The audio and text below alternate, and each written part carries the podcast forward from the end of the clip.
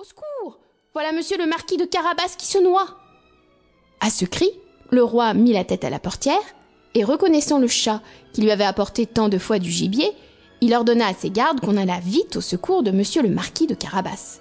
Pendant qu'on retirait le pauvre marquis de la rivière, le chat s'approcha du carrosse et dit au roi que dans le temps que son maître se baignait, il était venu des voleurs qui avaient emporté ses habits, quoiqu'il eût crié aux voleurs de toute sa force. Le drôle les avait cachés sous une grosse pierre. Le roi ordonna aussitôt aux officiers de sa garde-robe d'aller quérir un de ses plus beaux habits pour monsieur le marquis de Carabas.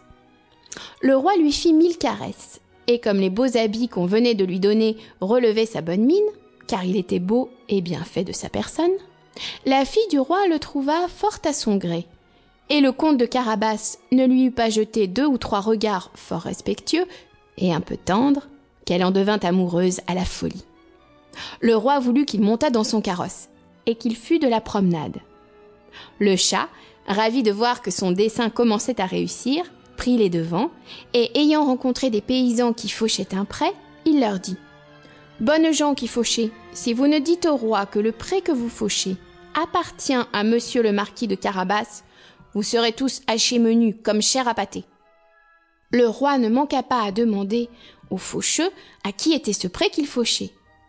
C'est à monsieur le marquis de Carabas, dirent-ils tous ensemble, car la menace du chat leur avait fait peur.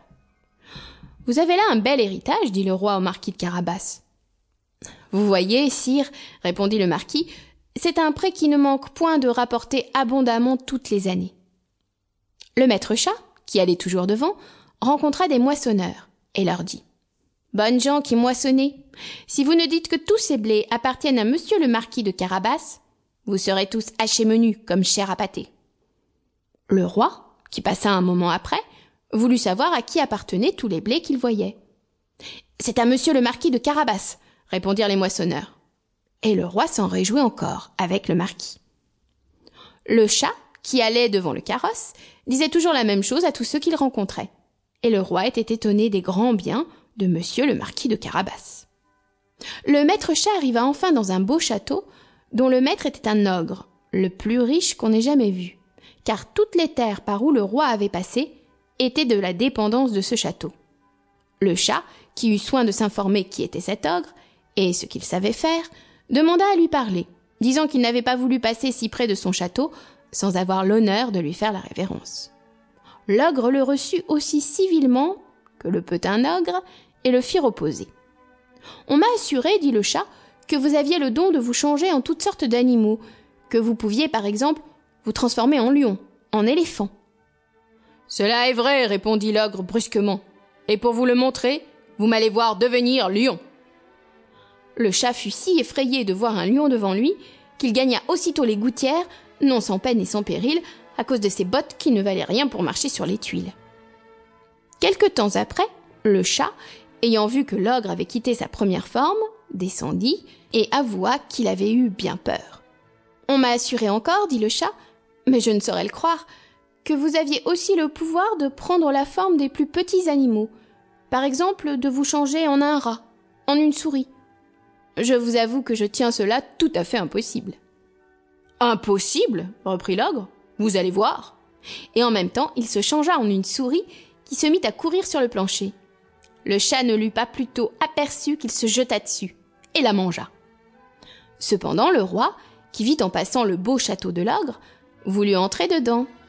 Le chat, qui entendit le bruit du carrosse qui passait sur le pont-levis, courut au devant et dit au roi votre Majesté soit la bienvenue dans le château de Monsieur le Marquis de Carabas. Comment Monsieur le Marquis? s'écria le roi. Ce château est encore à vous? Il ne se peut rien de plus beau que cette cour et que tous ces bâtiments qui l'environnent. Euh, voyons-les dedans, s'il vous plaît.